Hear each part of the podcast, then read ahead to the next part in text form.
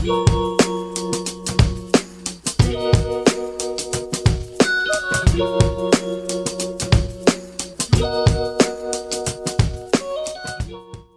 suis ravi de vous retrouver à nouveau pour le projet Coach Station. Connaissez-vous l'équipe coaching? En quoi consiste l'accompagnement à l'aide d'un cheval à travers ce métier formidable qui est le coaching professionnel? Vous allez le découvrir grâce à aujourd'hui à notre invité Camille Marzek, qui a fondé IBF Equicoaching et qui est révélatrice de talents pour les professionnels et les particuliers. Voilà, je vous dis à tout de suite. Allez, c'est parti. Voilà, bienvenue Camille sur Coach Station. Merci Marc bah, de me recevoir aujourd'hui. Bonjour Camille, bah, merci à toi. Alors, euh, tu, as, tu, vas nous faire découvrir tout un univers qui est celui du l'Eki Coaching. C'est un, un, type d'accompagnement. Euh, tu, vas, tu vas nous en dire un, petit peu plus. Euh, et puis savoir tout de suite là, alors en, off, on, a, on, avait un petit peu commencé à échanger, mais qu'est-ce qui t'a amené à faire euh, du coaching en tant que donc je rappelle que tu es coach professionnel. Après, tu vas nous dire un petit peu ton type d'accompagnement en tant que coach professionnel, mais qu'est-ce qui t'a amené à ce métier-là? Alors, euh, c'est d'avoir un, parcours assez, alors ce que maintenant on qualifie de parcours atypique, hein, euh, c'est-à-dire que donc j'ai commencé, donc j'ai fait mon bac général, j'ai fait un bac littéraire, et vient le moment d'aller à la fac. Et euh, bon, euh, j'avais pas forcément de projet précis. Euh, j'aimais bien la musique. Je me suis dit peut-être musicologie, tout ça. Bon, deux semaines avant de rentrer à la fac, j'ai tout lâché. D'accord. non, c'est pas pour moi. je me vois pas faire ça. depuis toute petite, donc je monte à cheval depuis que j'ai attaqué les cours en baby poney, je devais avoir 4 ans. Ouais, euh, c'est l'âge à peu près euh, où tout le monde euh, commence, c'est ça? Voilà, c'est ça. Ah, du coup, donc j'ai attaché, je faisais du cheval depuis toute petite. J'étais déjà animatrice poney bénévole, etc. Et depuis toujours, je disais à ma mère, je veux faire monitrice d'équitation. Ce à quoi mes parents me répondaient, passe ton bac, on verra. Et on verra. Ouais. Voilà, j'ai passé mon bac et du coup, je suis retournée voir mes parents en disant Bon, bah maintenant, j'ai passé mon bac. J'aimerais faire monitrice d'équitation. Super. Voilà, donc j'ai attaqué le monde professionnel comme ça. Euh, donc euh, j'ai passé euh, une première année avec un premier diplôme. D'accord. voilà, qui me permet d'enseigner jusqu'au galop 4 et qui me donnait du coup des prérequis pour le brevet jeunesse et sport. Et euh, donc, j'ai fait une année donc, euh, ben, en stage en centre équestre et en centre de formation. D'accord. Euh, qui a été très difficile parce que bah, énormément en fait en tant que stagiaire c'est vrai que le milieu du centre équestre c'est pas toujours évident de tomber voilà sur les bonnes structures je pense ah, euh, énormément, énormément d'heures, euh, pas payées bien entendu, euh, qui m'ont mené à un premier burn-out à la fin de mon année où physiquement et mentalement, en fait, j'étais complètement épuisée. dans des conditions de travail, voilà, dans une ambiance de travail qui était vraiment pas top. Et, et du coup, voilà, donc ça a été compliqué pour moi de finir l'année. Donc un premier burn-out où j'avais 18-19 ans. Ah oui effectivement, souvent, quand on parle du burn-out, on, a, on a sentiment que c'est des gens qui ont déjà euh, un certain parcours, déjà un certain nombre d'années professionnelles derrière eux. Oui, et en fait, ans, ça paraît fou. Hein. Ça dépend, mais quand on fait, euh, ouais, quand on arrive à faire des semaines de 70 heures euh, dans une ambiance qui est vraiment qui peut être vraiment délétère, euh, il y arrive un moment où physiquement, mentalement, on ne tient plus. Quoi. Bah voilà, donc euh, j'ai... je me suis dit, est-ce que je poursuis, est-ce que je ne poursuis pas? Et au final, je me suis rendu compte que euh, monitrice d'équitation, j'aimais beaucoup enseigner, j'aimais beaucoup transmettre.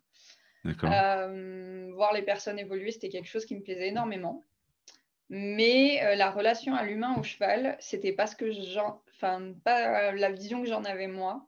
D'accord. Euh, c'est-à-dire que le cheval m'a beaucoup aidé dans ma vie perso depuis toute petite, où j'avais beaucoup de phobies, beaucoup de difficultés, etc. Euh, et c'est vraiment euh, quelque chose qui m'a aidé, notamment en psychomotricité. Plutôt que de faire de la psychomotricité, j'allais deux fois par semaine faire du poney. C'était euh, c'était ta thérapie à toi, on va dire. C'est ça. Donc en fait, ça a servi, j'adorais ça, mais ça me servait de thérapie en fait en même temps. Et euh, donc, euh, je me suis dit, en fait, moi, ça m'apporte énormément dans ma vie. voilà, je voudrais trouver un autre aspect. Mais à l'époque, bon, 18-19 ans, pas forcément un grand bagage professionnel non plus. Euh, j'ai attaqué, j'ai bossé bon, un peu euh, pour financer euh, certains examens, etc., qui étaient payants. Bon, j'ai travaillé, je dirais, des jobs entre guillemets d'étudiants, hein, en grande surface, en préparation de commandes, etc. et après, je me suis dit, bon, j'aime bien l'enseignement, peut-être que je peux l'allier à autre chose que l'équitation.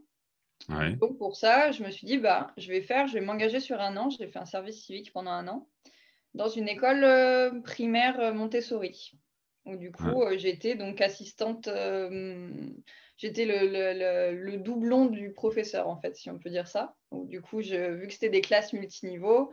Tu, tu, veux nous faire une parenthèse sur Montessori ou un retour d'expérience? un retour d'expérience. Alors, c'est Montessori. Je dis Montessori, c'est vrai que c'était une école alternative qui euh, se servait de concepts Montessori et aussi euh, d'autres concepts d'école alternative. Ils faisaient un petit peu, entre guillemets, à leur sauce.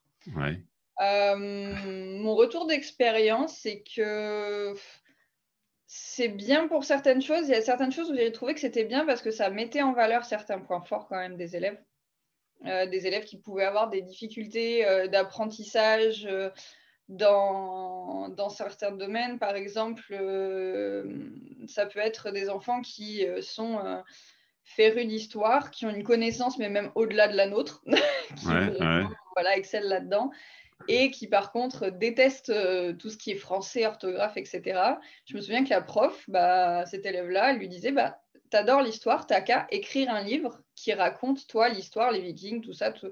Et du coup, amener du coup, à lui faire faire du français, à lui faire faire de la conjugaison, euh, de l'orthographe, etc. Mais euh, par le biais de quelque chose qu'il aimait. Et donc, ça, par contre, j'ai trouvé que c'était des... quelque chose de très bien pour mettre en lumière les talents de chacun, pour aussi avoir euh, tout ce qui était. Alors, je pense que ça a ses limites aussi, mais il y a des bons côtés aussi à tout ce qui va être la bienveillance. Euh, donc, ils étaient très éducation bienveillante. Alors, je trouve que c'est bien dans certaines mesures. Je pense que, selon moi, de ce que j'ai vu, c'est c'est très bien qu'il y ait une éducation bienveillante, mais pour moi, le cadre reste important. Ça, c'est je, me doutais que tu allais dire ça. C'est la coach qui parle. C'est le, le, cadre qui doit être posé là. Voilà. C'est le problème, c'est que voilà. Après, c'est peut-être pas dans toutes les écoles pareilles. Je pense qu'il y a plein d'écoles alternatives qui ont forcément plein de façons d'exercer différentes. Mais euh, moi, de ce que j'ai pu en retirer, c'est qu'effectivement, la bienveillance, c'est bien parce que des fois, quand tu as certains élèves qui arrivent de l'extérieur, qui vont avoir tendance à être un peu chahuteurs, un peu voilà, agressifs, etc., le groupe qui a été, entre guillemets, euh, qui a eu l'habitude du coup un peu de cette bienveillance, etc., à qui on a inculqué un petit peu ce genre de valeurs, va souvent remettre l'élève qui arrive en fait dans euh, bah non en fait c'est méchant ce que tu fais pourquoi tu fais ça etc et remettre en question celui qui arrive sur ses comportements. Et ça par contre sur des enfants qui ont 8-10 ans j'ai trouvé ça que c'est enfin j'ai trouvé que c'était très intéressant en fait comme approche. voilà c'est chouette c'est chouette, que tu nous partages ça. Bon merci d'avoir euh, de, nous avoir partagé ça parce que c'est vrai que, enfin, en tant que parent, moi-même, je me pose euh, des questions. C'est une méthode dont on entend souvent parler. Et, pour faire le parallèle avec euh, aussi ton parcours, c'est vrai que parfois on emprunte des chemins. Et c'est ton cas, tu vas nous en dire un peu plus entre l'équitation et, et, le coaching. C'est que parfois on emprunte des chemins qui, pour certains aujourd'hui, euh, ne sont pas forcément évidents ou en tout cas mérite d'avoir un peu plus de lumière, d'explication dessus. Puis, euh, puis finalement, on se rend compte que c'est un chemin qui fonctionne très bien. De toute façon, personne n'a la prétention aujourd'hui, et, et, encore moins dans le coaching, d'avoir, euh, j'allais dire, la panacée, quelque chose qui va correspondre à tout le monde et pour tous les objectifs ou les problématiques. Mais en tout cas, c'est chouette que tu nous partages ce, parcours parce que justement, c'est un chemin qui est là aussi euh, un peu euh, hors norme, on va dire, dans, dans, l'éducation euh, enfin, nationale. c'est un sujet qui est parfois évoqué, mais on sent que c'est pas forcément le chemin qui est, qui est pris pour l'instant. Et moi, j'aime beaucoup ce parallèle avec toi, où justement, toi, tu tu as fait ce lien entre l'équitation qui n'est pas forcément lié directement au métier de coach et tu en as fait vraiment quelque chose qui aujourd'hui te, te, personnalise à la fois sur le plan humain, j'allais dire, et à la fois sur le plan pro. Quoi. Oui. Alors vas-y, vas-y, je te laisse, je te laisse continuer. Bah, du coup, donc j'ai fait donc ce, Montessori, enfin ce service civique du coup pendant une année. Et après, donc, euh, changement de vie, puisque j'ai rencontré du coup mon conjoint actuel qui habitait sur Lyon. Donc, je me suis dit, bon, je pars sur Lyon, parce qu'à l'époque, donc, euh, j'habitais encore, euh, j'étais encore chez mes parents. voilà, j'avais pas forcément. du coup, je suis partie en fait sur Lyon. Et euh, sur Lyon, donc, je me suis dit, euh, je, vais, euh, faire un, je vais faire une reprise d'études. Mon conjoint actuel était, bah, écoute, c'est dommage que tu en restes là. voilà, essaye de. Donc, je me suis dit, bon, je vais essayer de reprendre des études. J'avais postulé à la fac pour faire une LEA, une langue étrangère appliquée, en anglais et italien, parce que j'aime bien les langues. Et euh, je me suis dit, on verra un peu où ça mène. Bon, malheureusement, quand j'ai voulu faire ma reprise d'études, ça a été le début de la galère de Parcoursup. Ah. donc, où il y avait très, très peu de place en fac. Et donc, vu que moi, en plus, j'étais sur une reprise d'études, euh, mon dossier n'est pas passé. Ouais, tu n'étais pas forcément prioritaire, c'est ça? Non. D'accord. Du coup, voilà. Donc, euh, j'avais pas forcément de place. Donc, je me suis... j'ai essayé de trouver autre chose. Et euh, je me suis dit, bah, je vais essayer de trouver. À la base, je me suis dit, bah, l'administratif, j'en faisais un peu en service civique, web marketing administratif, ça me plaisait pas trop mal. Je vais essayer de trouver un job là-dedans. Mais trouver un job sans diplôme, même s'il y a un peu d'expérience, c'est toujours compliqué. C'est vrai. Et du coup, je suis tombée donc sur une école, euh, école de management, euh, qui faisait du coup des BTS, assistante de gestion, PME, PMI. Ouais. Elle est passée un entretien et ils m'ont dit, bah, en fait, si tu veux, nous, on cherche une assistante administrative au sein de l'école, en alternance, du coup, avec cette formation-là. Ah, l'alternance. Nickel. c'est un, vrai sujet aussi, hein, l'alternance. c'est chouette. Enfin, je, je, salue tous mes étudiants euh, que j'accompagne en alternance, notamment les Master 1, Master 2, là, parce que l'ISFAC euh, m'aide aussi euh, beaucoup dans, dans, ce projet. Je fais aussi la, je les remercie aussi pour ça. Euh, et c'est vraiment l'alternance pour moi, c'est chouette. J'ai fait aussi de l'alternance, je suis un ancien de l'alternance et, c'est chouette que tu nous, tu vois, tu nous partages ça aussi. Ah, vas-y. c'est vrai que ouais, en plus, euh, je préfère, entre guillemets, enfin, j'ai préféré jusque-là, ma carrière a beaucoup été, enfin, même du côté des études, beaucoup en alternance, parce que je ne suis pas quelqu'un à euh, trop rester assis sur une chaise et à juste faire du théorique. C'est pas, c'est pas trop mon truc, j'ai tendance à vite m'ennuyer, donc voilà, au moins comme ça, j'étais dans le vif du sujet. C'est vrai. Euh, j'ai attaqué donc ce BTS, j'ai fait quasiment un an, mais euh, pareil, niveau management, il y avait des soucis. Il y avait des soucis Il y avait des soucis. J'ai trois responsables qui sont partis en burn-out. Ah oui.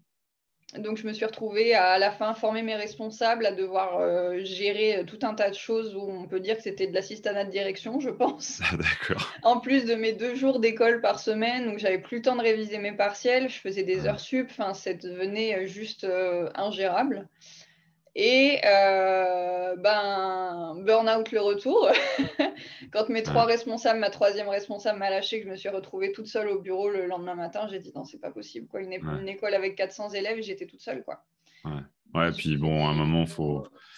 Enfin, là, il y avait peut-être quelque chose à comprendre. Euh, c'est on peut pas sauver tout le monde, quoi. C'est ça voilà. Mm. C'était un peu ça, et je me suis dit bon, euh, du coup, en plus, je voyais que ça ne matchait pas en fait avec le fait que je fasse des études à côté. C'était surtout, je me disais, j'ai un BTS à préparer et je n'y arrive pas parce que ma charge de travail à côté est trop importante. Euh, donc, j'ai fini par partir, faire une rupture conventionnelle, parce que du coup, c'est des contrats pro en alternance. Et euh, donc, j'ai déjà pris un petit temps euh, pour moi pour euh, ben, réémerger un petit peu. Et six mois plus tard, je trouve un emploi en tant qu'assistante commerciale. D'accord. voilà, dans le milieu de l'événementiel. Et je tombe sur une start-up avec des gens super sympas. d'ailleurs, je les salue d'ailleurs s'ils passent par ici. Vas-y, tu peux. Vas-y. voilà, donc. C'est quoi le nom de la start-up? On peut le dire C'était chez Yourplan. Chez Yourplan. Voilà, qui fait de la billetterie en ligne. Ok, bon, on les salue. Voilà. Euh, donc euh, une, vingtaine, euh, une vingtaine de collaborateurs, une super bonne ambiance, une équipe assez jeune, dynamique, etc. Donc j'entre en tant qu'assistante commerciale pour faire au début de la qualification de base de données, etc., de la prospection téléphonique.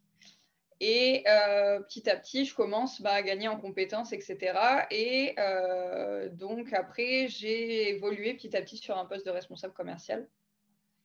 Euh, voilà, donc où je m'occupais du suivi client, etc., de tout ce qui était euh, ben, euh, les clubs, festivals, voilà, donc les organisateurs d'événements en fait. Parce que derrière la billetterie, il y avait toute une plateforme de gestion d'événements. C'est clair. Voilà. ok. Tu es resté combien de temps du coup là-bas? Alors, je suis restée, en fait, je suis restée un peu plus d'un an. D'accord. Euh, le problème que j'ai eu, qui s'est vraiment posé, et où là, après, j'ai fini par me reconvertir vraiment, c'est-à-dire que le, le projet d'aider des gens avec des chevaux, c'était toujours dans un coin de ma tête. D'accord. Euh, j'avais déménagé sur Lyon, euh, je venais de me racheter un cheval, euh, mais je me disais, bon, je travaille déjà, j'ai mon CDI et tout ça, mais je travaille toute la semaine. Mon cheval, je peux le, au final, j'ai le temps de le voir que deux jours dans ma semaine. Ouais.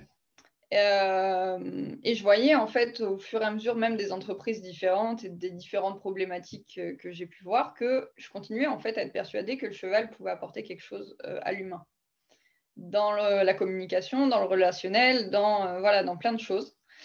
Et parce que moi personnellement ça m'avait aidé, je me suis dit si moi ça m'a aidé, ça peut aider d'autres personnes. C'est clair, c'est clair.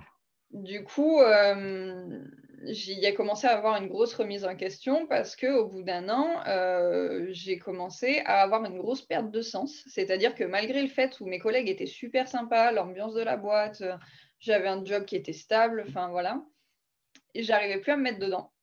Ouais, il te, euh, manquait quelque chose, quoi. C'est ça, il manquait quelque chose.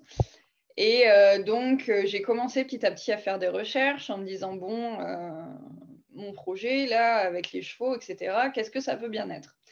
Et au final, j'ai eu la chance aussi dans les écuries où j'étais à l'époque, donc où il y avait mon cheval en pension, d'avoir euh, donc une fille qui faisait donc de l'équithérapie. Et moi à l'époque, je me disais bon bah c'est ça, c'est de l'équithérapie. Et euh, donc j'en discute avec elle et elle me dit ah non non, ce que tu veux faire les problématiques et tout, ça s'appelle de l'équi-coaching. Je dis ok. Elle me dit écoute va voir euh, cette personne machin, je connais, elle fait des formations tout ça. Et euh, donc, j'ai commencé à me renseigner. En parallèle, j'ai eu la chance d'avoir un patron qui était hyper compréhensif et qui m'a accordé une rupture conventionnelle pour pouvoir faire mon projet. Donc, parce que quand même, la rupture conventionnelle, ça permet d'avoir un chômage derrière et de ne pas être voilà, sans, rien, sans rien sinon je n'aurais pas pu le faire, honnêtement. Ouais. Bon, on le remercie aussi alors, du coup. Allez. Donc, euh, le fait qu'il m'ait accordé ça, ça m'a permis, moi, derrière, donc, de pouvoir me lancer dans une formation. Donc, j'ai rencontré donc, euh, ma formatrice. Donc, j'ai fait une formation au sein d'Hippocampus. D'accord. Qui est un centre de formation en région lyonnaise. D'accord. On, euh, mettra, on mettra le lien si, si, tu veux. Ouais, pas de souci. Ok. Voilà. On peut mettre le lien. Ouais, c'est toujours intéressant d'avoir. le lien et si jamais vous allez les voir de ma part, voilà, faudra. faudra il y aura quoi Il y aura, il y aura quoi Il y aura une ristourne? Bon, on verra, on verra ce qui peut être proposé par le, par le centre de formation. Euh, et, alors, du coup, tu arrives au centre de formation, tu leur expliques un petit peu tes bah, motivations? Voilà, je passe un entretien, en fait, tout simplement, déjà au téléphone, effectivement, pour savoir mes motivations. Euh, parce que bah, il fallait, euh, je ne sais plus exactement, mais il y avait un nombre d'années d'expérience professionnelle quand même à avoir avant de faire cette formation. Ouais, ouais. Et, et c'est vrai que bah, j'étais assez jeune, hein, j'avais 24-25 ans. Alors, le, le, le, sujet, on en parlera après, le sujet de l'âge par rapport au métier de coach professionnel. Oui. on, on, on, y reviendra après. Ouais. Mais du coup, donc, je suis rentrée, donc euh, j'ai passé l'entretien euh, avec mes motivations, avec le fait que voilà, j'avais travaillé avec les chevaux, j'avais travaillé en entreprise, j'avais vécu différentes expériences en entreprise positives et négatives qui m'avaient amené à me remettre en question et euh, voilà, avec différentes expériences que j'avais eues.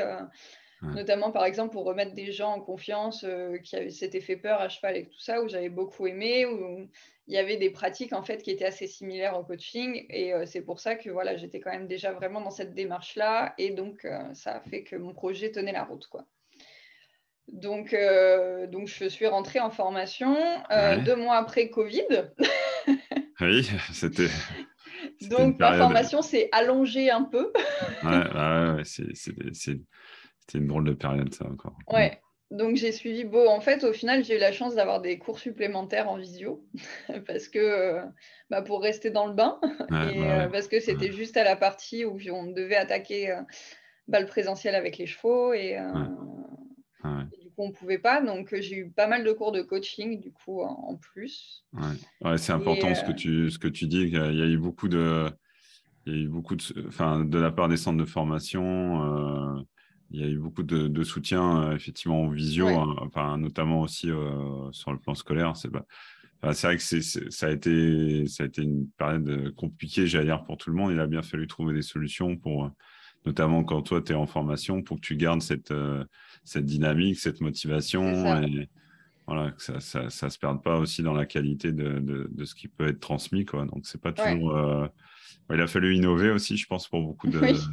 bah oui, on a fait pas mal de sessions en visio et, euh, et du coup, bah, au final, je pense qu'on a même eu plus de contenu qu'une formation classique parce que notre formation a eu de durer six mois, elle en a duré quasiment dix. Ouais. Donc euh, voilà, j'ai presque fait un an de formation euh, entre je suis rentrée en février 2020 en formation et j'en suis sortie. Euh, j'ai passé ma certification fin septembre 2020. Ok. Donc, euh, voilà. Et donc, euh, suite à cette certification, comment tu t'es. voilà, qu'est-ce que tu t'es dit? Tu t'es dit, ça y est, je, je, je, je me lance Est-ce que je m'adresse à un, un, public en particulier? Après, tu, tu vas nous expliquer un peu euh, voilà, cet accompagnement qui est avec, ton cheval. Alors, est-ce qu'il y en a un ou il y en a plusieurs? Alors, il y en a deux à la maison. Il y en a deux à la maison. La, famille s'agrandit. C'est ça, il y en a deux à la maison. Donc, un avec lequel je travaille principalement. Le deuxième est stagiaire pour le moment, parce qu'il est, euh, il est jeune, hein, il va seulement avoir trois ans, donc il n'est pas encore débourré euh, complètement, c'est-à-dire qu'il n'est pas encore monté. D'accord. Euh, voilà, donc il apprend pour l'instant, je lui laisse finir sa vie de jeune cheval, poulain, et d'apprendre bien les bases, parce que moi, enfin, pour moi, c'est hyper important de travailler avec des chevaux qui sont hyper sécuritaires pour les personnes. Parce qu'il faut savoir qu'il n'y a aucune compétence équestre qui est requise pour faire de l'équi-coaching et que du coup, ils sont dans les mains de personnes qui souvent n'ont jamais tenu de cheval de leur vie. J'allais te poser la question, est-ce que, est que en venant te voir, est-ce qu'on est, on est supposé avoir des notions d'équitation ou pas? D'accord. Du tout, du tout. Ok. voilà, donc euh, j'ai les trois quarts de toute façon de ma clientèle qui n'a jamais tenu un cheval dans les mains. Bon, ça, c'est un point important, ça. Voilà, et la peur non plus n'est pas une contre-indication. Hein. Ah, d'accord. Voilà. C'est-à-dire que même il y a des personnes qui me disent j'ai trop peur, c'est souvent je m'adapte. Quitte à, au début à faire pourquoi pas une séance de coaching avec les chevaux dans le pré juste à côté ou juste dans le pré faire une, juste une séance de coaching avec les chevaux autour juste pour une habituation, c'est possible aussi. D'accord, d'accord. Voilà, de vraiment prendre en compte euh, l'anxiété, la peur de la personne. Euh. Ok. Donc là, quand tu es sorti du centre de formation, tu avais déjà un cheval.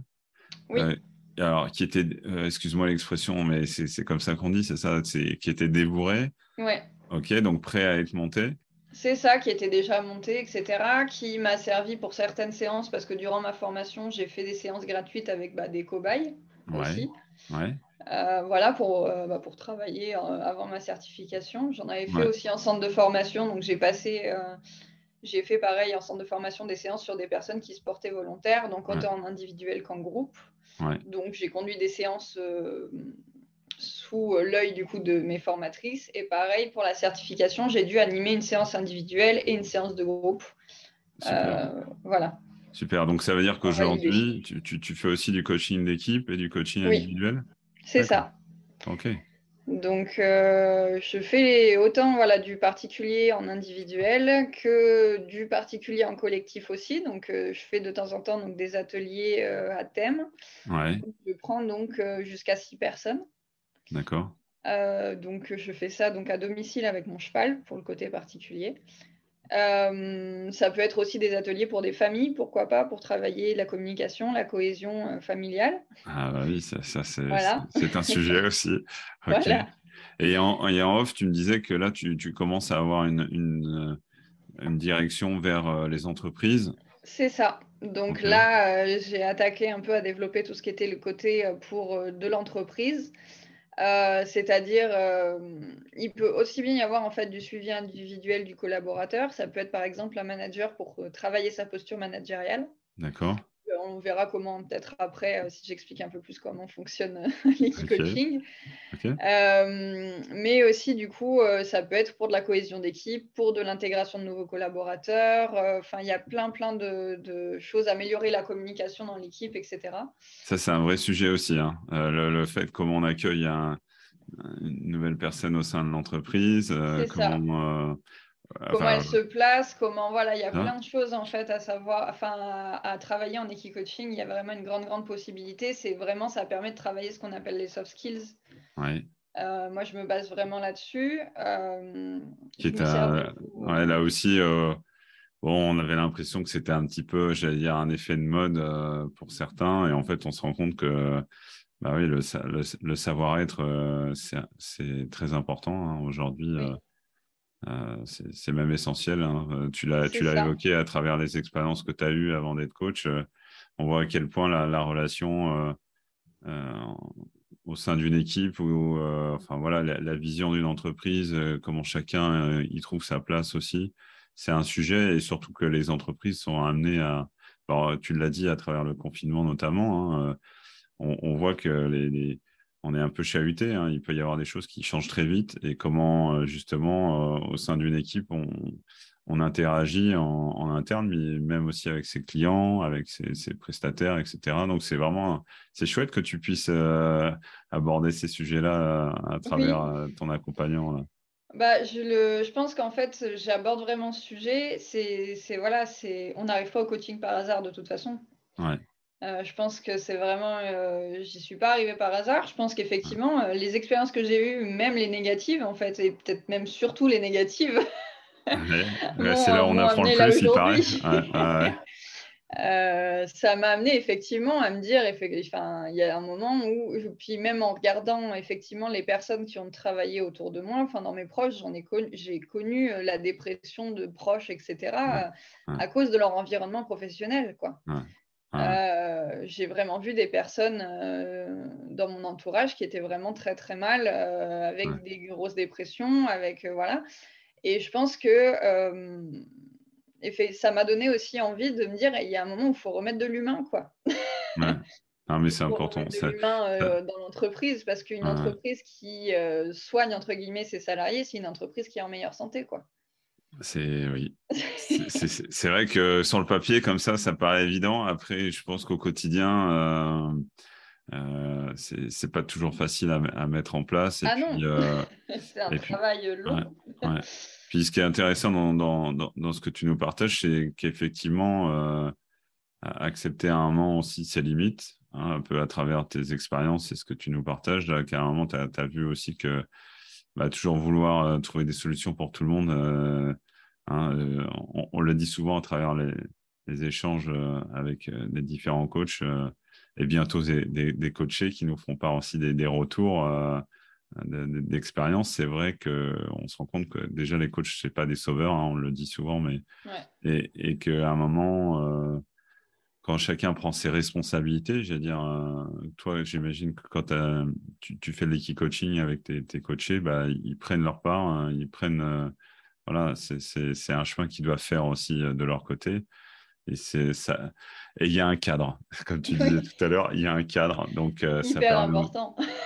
hyper, important, hyper important. Et c'est vrai qu'on peut retrouver ça aussi dans une entreprise sous un sous des formats différents, mais ça ne veut pas dire qu'on ne laisse pas de la liberté pour chacun pour être ce qu'il est et, donner justement euh, une certaine couleur dans son travail.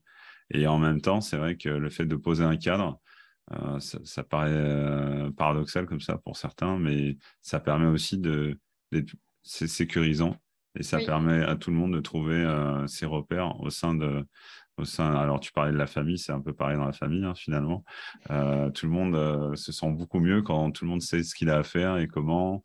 Et en même temps, euh, dans, avec un espace, effectivement, où il y a une certaine liberté et puis de la bienveillance, comme tu disais. Hein, Alors, vas-y, vas-y, vas-y. dis-nous. Non, dis j'allais dire, c'est pas le cadre, le, enfin, le, cadre en soi, c'est pas le problème, c'est comment on le met, je pense. C'est surtout ça, qui fait la différence. C'est quel cadre on met. Bah, il peut être bon comme il peut être mauvais, mais euh, il y a un cadre, effectivement, comme tu disais, c'est sécurisant, comme on le voyait, comme j'en parlais au début, par exemple, avec des enfants. Je pense que c'est important, par exemple, quand on met éducation bienveillante, qu'il y a un cadre quand même. Un enfant, ça le sécurise quand même un minimum. moi, c'est quelque chose de sécurisant de savoir euh, où, il est, de savoir qu'il est encadré, en fait, tout simplement. Est-ce que tu, tu, tu, ressens ça aussi euh, avec tes chevaux, c'est-à-dire tu sens qu'à un moment ils ont besoin aussi de sentir euh, que toi tu, j'allais dire, tu, tu cadres un peu les choses. Hein. Tu sens oui, oui, oui. Alors, il faut savoir qu'en plus, c'est des chevaux, euh, même celui que j'ai actuellement, c'est un cheval que j'ai débourré moi. Ouais. Euh, ou du moins que j'ai fini de débourrer moi, je l'ai eu, il connaissait tout juste le cavalier, il n'était pas trop monté lâché, il savait pas ce qu'était une voiture, enfin on était vraiment... Voilà, euh, il découvrait Moi, j'en suis, j'en suis là aussi. Hein, euh, tu, vas, tu vas nous dire un peu tout ça. Euh, c'est une voiture, j'ai entendu voiture, donc qu'est-ce que tu, qu'est-ce que c'est une voiture? Non, mais je veux dire, même une voiture au sens propre ou un ah, cheval, qui se promène au bord de la route, s'il n'a jamais vu de voiture de sa vie, il va prendre peur. Quoi. D'accord. Non, je me suis dit peut-être qu'il y a un terme. Sens littéral, Non, non, D'accord, c'est vraiment une voiture, ok. Voilà, une voiture. Non, mais euh, enfin voilà, en termes d'exemple, c'est-à-dire qu'il avait tout à apprendre, vraiment. D'accord, d'accord. Euh, et en fait, un cheval, effectivement, il a besoin de ce cadre-là. Pourquoi? Parce que euh, le cheval est un animal de proie. Ouais. Son instinct de base, ça va être la fuite. Euh, dès qu'il y a quelque chose qui fait peur. Donc déjà, il y a certaines choses, on ne peut pas enlever l'instinct d'un cheval, par contre, effectivement, on peut travailler sur ses réflexes euh, par apprentissage, euh, voilà, renforcement positif, négatif, enfin bref, on pourrait pas très loin dans, tout ça. Mais ce qu'il faut savoir, c'est que le cheval, pour se sentir en sécurité, il a besoin d'un leader. D'accord. C'est-à-dire, s'il y a une situation qui lui fait peur ou qui l'inquiète, d'avoir quelqu'un qui soit neutre devant qui soit stable, bien dans ses baskets et qui lui dit non, t'inquiète, ça va aller, ça va bien se passer. Et allez, on y va et on y va ensemble. En fait, le cheval, ça va le sécuriser. D'accord. C'est pas, du coup, il va y avoir besoin d'un cadre dans ce sens-là, dans le sens aussi où, de toute façon, avec les chevaux, il faut un cadre parce qu'ils font 500 kilos, grosso modo. Euh, si on ne met pas de cadre à un animal de 500 kilos, on se retrouve vite avec des problèmes.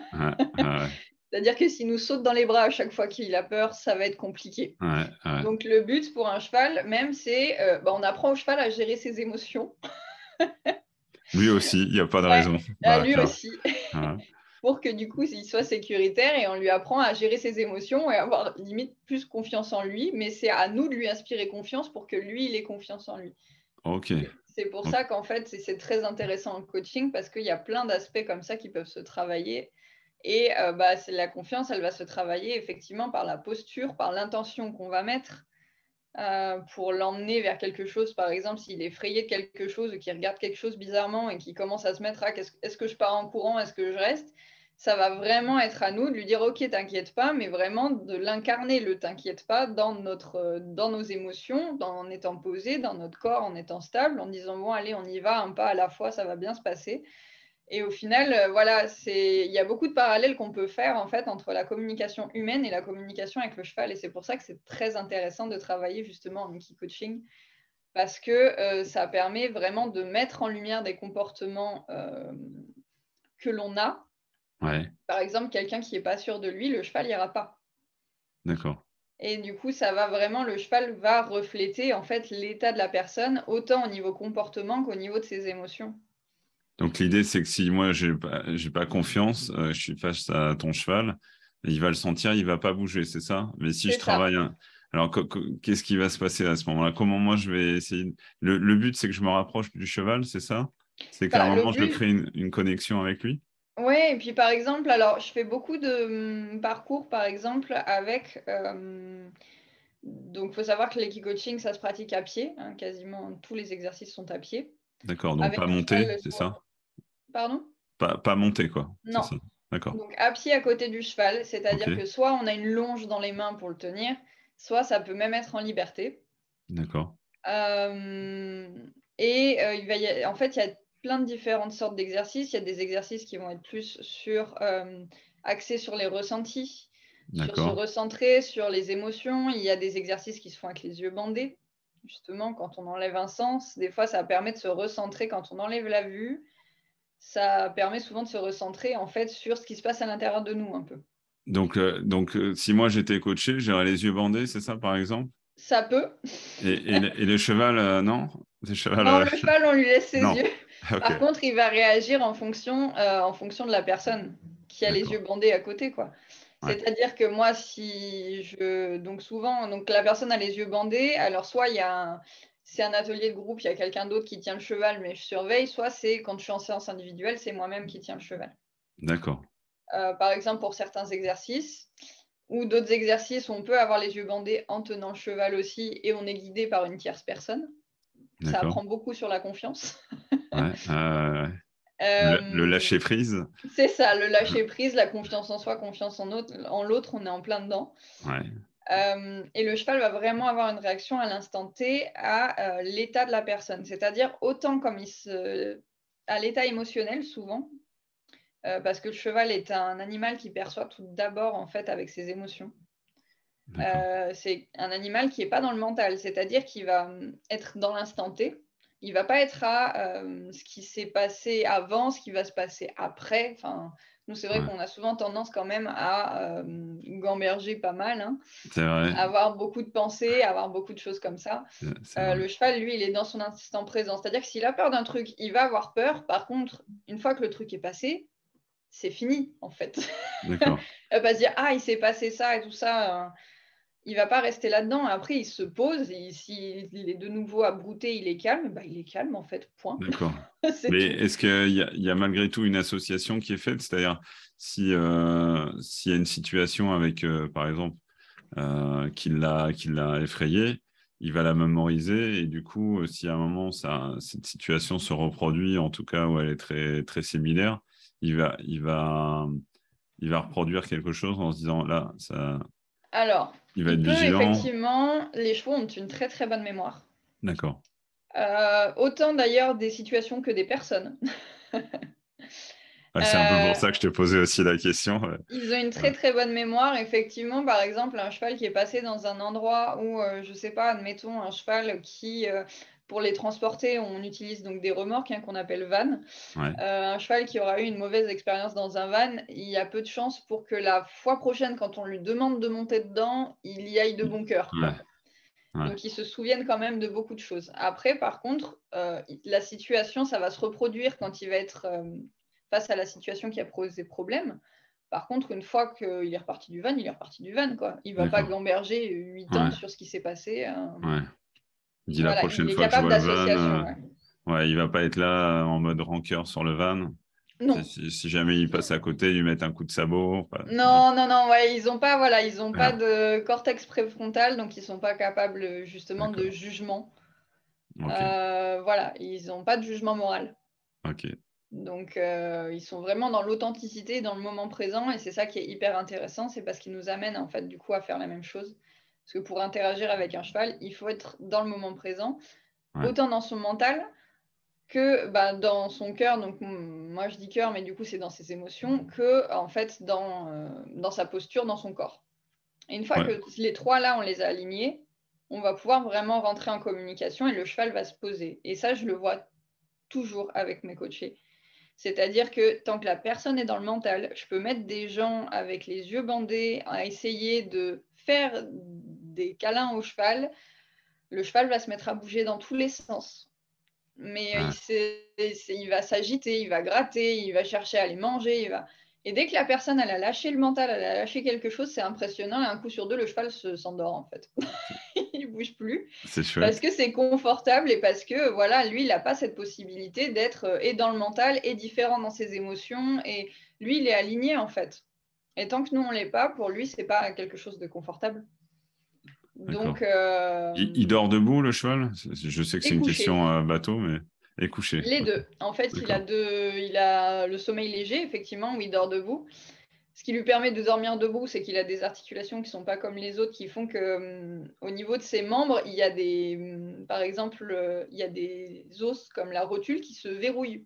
Par exemple, comme si nous, euh, nos jambes, on pouvait les mettre raides pour pas qu'elles se plient si on voulait dormir.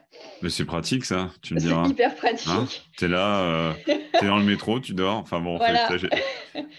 Donc ça leur permet de dormir debout et d'être stable. Par contre, effectivement, pour avoir un sommeil vraiment euh, paradoxal, sommeil profond, le cheval, il dort couché. D'accord. après, il faut savoir que, alors moi j'ai un peu le contre-exemple à la maison, mais normalement, il y en a toujours un qui est censé monter la garde pour les autres. Donc il y en a un qui dort couché et l'autre reste debout euh, en veille au cas où il y a un danger, un prédateur, etc. Ah, c'est fou, hein c'est fou. Voilà. Et ils alternent.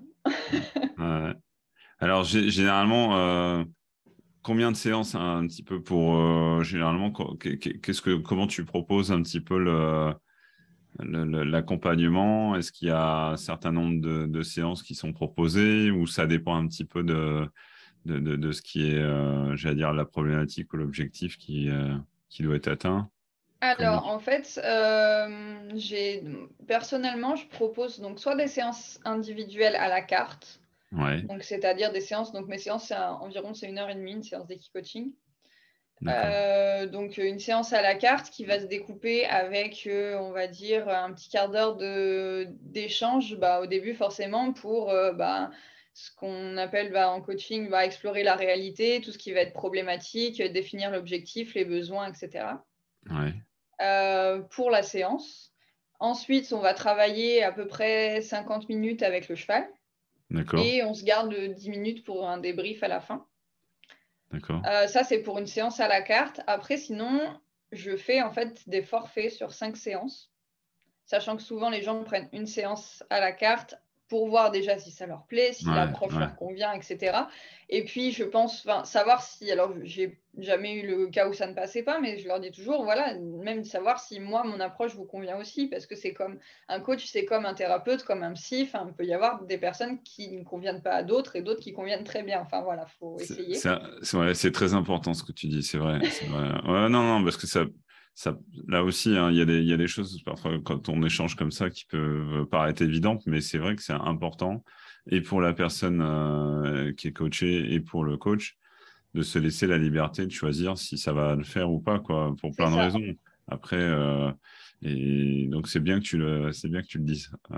Et euh, donc, je me... après, donc c'est des forfaits de 5 séances. Forfait de 5 séances, je fais une séance. La première, c'est du coaching pur, donc sans cheval. Vraiment pour bah, vraiment aller déterminer l'objectif. Donc, on prend vraiment une heure et demie où on va discuter et où là, vraiment, on va aller explorer la réalité hein, pour euh, sortir toutes les problématiques et être sûr d'avoir le bon objectif. En fonction de cet objectif-là, moi, je vais faire un programme de travail sur mesure sur les quatre séances qui suivent donc, euh, avec une progression logique, donc je vais aller euh, choisir bah, les protocoles qui vont convenir le mieux en fait à la personne en fonction voilà, des problématiques, des axes qu'elle a à travailler. Et donc, je lui fais un programme après pour les quatre séances d'après. Mais donc, c'est entre 5 6 séances en fait, un suivi complet, parce qu'on compte la petite séance de découverte quand même, où je pense qu'on débloque quand même des choses en une séance, même si on ne résout pas tout. Euh, ça permet à la personne de voir si ça convient et aussi des fois de préciser sa problématique c'est un principe de flash coach, euh, ce qu'ils appellent le coaching flash maintenant, un petit peu cette approche-là. Ça permet d'avoir une euh, d'avoir une première impulsion, j'allais dire, une première euh, introspection par rapport à ce, sur quoi on veut travailler, quoi. C'est ça. Ok. Voilà parce que souvent, au final, les gens viennent avec une problématique, font une séance et souvent ils reviennent. Et il y a plein de lignes qui ont, bougé. Donc, donc euh, des fois, on se retrouve plus du tout sur le sujet de base. Et même eux sont étonnés, se disent Ah, mais je pensais pas qu'il y avait ça derrière. Mais... Ah oui, il y, a, y, a, y, a, la demande et il y a le vrai besoin. Euh, c'est ça. Ok. voilà un peu comment je travaille pour tout ce qui est du particulier. voilà, c'est entre 5-6 séances. Ok, et donc euh, par rapport aux entreprises, l'approche va être un petit peu la même ou... Euh? Euh, c'est différent l'entreprise. Alors ça dépend si c'est du suivi individuel d'un collaborateur. ça va se rapprocher du particulier. Hein. voilà, on va être sur une définition d'objectifs, etc. Peut-être en accord avec la hiérarchie aussi, si c'est l'entreprise qui me l'envoie. et pareil avec bah, du coup un suivi sur mesure. Euh, après, euh, pour euh, du coup du coaching d'équipe, c'est différent parce que là, je ne le fais pas à domicile, je le fais dans des centres équestres qui me louent leur structure. Donc là, moi, je suis donc en région grenobloise, donc je suis entre Chambéry et Grenoble en fait. Donc j'ai hum, quelques, j'ai trois structures pour l'instant autour de Grenoble-Chambéry avec lesquels je, travaille. Euh, et après, donc, ça dépend, ça peut être soit de la matinée, soit de la journée. Enfin, demi-journée ou journée. Euh, je prends jusqu'à 8 personnes seules. Au-delà de 8 personnes, je fais appel en fait à d'autres équicoachs du réseau Hippocampus, donc qui ont été formés selon la même manière, euh, dont certaines avec qui bah, j'ai déjà travaillé avec, etc. en formation, donc on se connaît, on connaît nos façons de travailler. Euh, voilà, donc. Euh, c'est important, excuse-moi. Euh, c'est important, effectivement, que tu le dises parce que souvent, le coaching d'équipe, ça, se fait à plusieurs pour, pour, différentes raisons. Aussi, bah, par rapport à ce que tu disais au niveau du cadre, ça permet aussi de, de garantir le cadre. Et puis en termes de, gestion euh, du coaching, c'est quand même plus facile. Euh, bah, histoire d'être présent en fait à tout le monde, quoi, parce que c'est ça le plus compliqué. C'est-à-dire que le coaching, de toute façon, bah, il y a toujours euh, de l'émotionnel, il y a toujours plein de choses qui sortent, et du coup, il bah, faut que personne soit laissé pour compte. Il faut être attentif à tout ce qui se passe. Là, en plus, on a des chevaux au milieu de tout ça, donc il faut quand même veiller à la sécurité aussi des participants. voilà, donc de toute façon, il y a toujours des je fais toujours donc signer pareil, autant pour le coaching individuel que pour le coaching d'équipe, particulier entreprise. Je fais toujours signer une fiche avec qui euh, ressasse en fait toutes les règles de sécurité à avoir avec les chevaux. Euh, voilà, pour que ça se passe bien. Pareil, je fonctionne avec des contrats, donc pour bien, pour déjà être sûr que le cadre il soit posé, ne serait-ce que d'une façon légale, où il y a ma déontologie, où il y a tout dessus. Non, mais c'est vrai que tu as raison, c'est important. C'est, bon, ça fait, ça fait partie, on va dire, du, de, la démarche. Après, bon, bah, voilà, faut pas s'arrêter à ça, mais c'est important pour tout le monde que les choses là, aussi soient posées et soient signées, euh, enfin, en tout cas, soient prises en compte et, signifiées, quoi, on va dire. C'est ça. Et voilà. Et du coup, pour l'entreprise, après, c'est plutôt, je dirais, c'est en deux temps, c'est-à-dire que euh, donc, enfin, il, va y avoir un, premier rendez-vous euh, si l'entreprise donc souhaite, euh, admettons, faire une demi-journée ou une journée. Euh, il y a un premier rendez-vous donc avec le chef d'équipe. Voilà, pour bah, déterminer, pareil qu'avec un particulier, en quelque sorte, hein, les problématiques, l'objectif, etc. Il y a un premier rendez-vous. Moi, après, je me charge d'aller voir les centres équestres, réserver les structures, sélectionner les chevaux, pour être sûr que ce soit des chevaux qui correspondent bien aux exercices que je veux faire. Donc, pareil, j'élabore un programme de travail sur mesure. Et euh, derrière, euh, après, donc, euh, il y a l'animation de la journée, donc soit seul, soit avec bah, des collègues voilà, du même réseau, mmh. S'il y a plus de 8 personnes. Et après, ben, soit en plus, je peux mettre aussi tout ce qui est traiteur, etc. Je peux m'en charger aussi pour l'entreprise, histoire de leur vraiment leur proposer une journée, en fait, entre guillemets, all inclusive. Ah, bah, c'est chouette, c'est chouette que tu proposes ça. Ouais, Puis bon, tu as eu une expérience dans une autre vie euh, professionnelle euh, qui t'a amené aussi euh, dans, l'événementiel. J'imagine que là aussi, il y avait, il y avait des choses à organiser. Ce que tu disais. Alors, je faisais, pas trop sur l'organisation. Moi, j'étais vraiment plus sur du commercial technique entre guillemets sur la vente de plateforme. Mais après, le fait c'est vrai que d'être en contact de toute façon avec l'événementiel, on se rend compte de tout ce qu'il y a derrière. Des besoins aussi, ouais, qu'il peut y Des avoir. Des besoins. Euh, après, voilà, c'est vraiment, c'est pour ça que de toute façon, au début, c'est ce que je dis aux entreprises, je fais au sur mesure en fonction des besoins de l'entreprise. Ouais. Voilà. Bon, bah, c'est chouette. bravo. Hein. On, se tient, on se tient au jus pour tout ça. Je te remercie beaucoup de, pour notre échange et puis de nous avoir éclairé sur, euh, sur cette approche. Euh, des, des, key coaching, euh, vraiment, c'est, je trouve que c'est fou parce que pour moi, un cheval, c'est déjà un animal qui n'est qui est, pas toujours évident à approcher. Puis là, on sent vraiment, enfin, à travers notre échange, et je te remercie pour ça, que c'est c'est plutôt bienveillant, c'est sécure. Et en tout cas, ça, je te remercie. Moi, ça m'a vraiment donné envie d'essayer. bah, avec plaisir. Si un jour, euh, voilà, donc si un jour tu passes dans la région de Grenoble. Hein, Attention, Camille, je vais, je vais démarquer. ouais, pas de souci. ça marche. Bon, je te remercie pour tout. On mettra tes coordonnées dans la description. Ouais. merci à tous ceux qui nous suivent et à ceux qui nous découvrent à travers cet épisode, qui s'abonnent, qui partagent, hein, comme euh, comme d'habitude, c'est grâce à vous que le, projet grandit. Euh, voilà. Merci encore Camille euh, pour cet échange. Avec plaisir. À bientôt.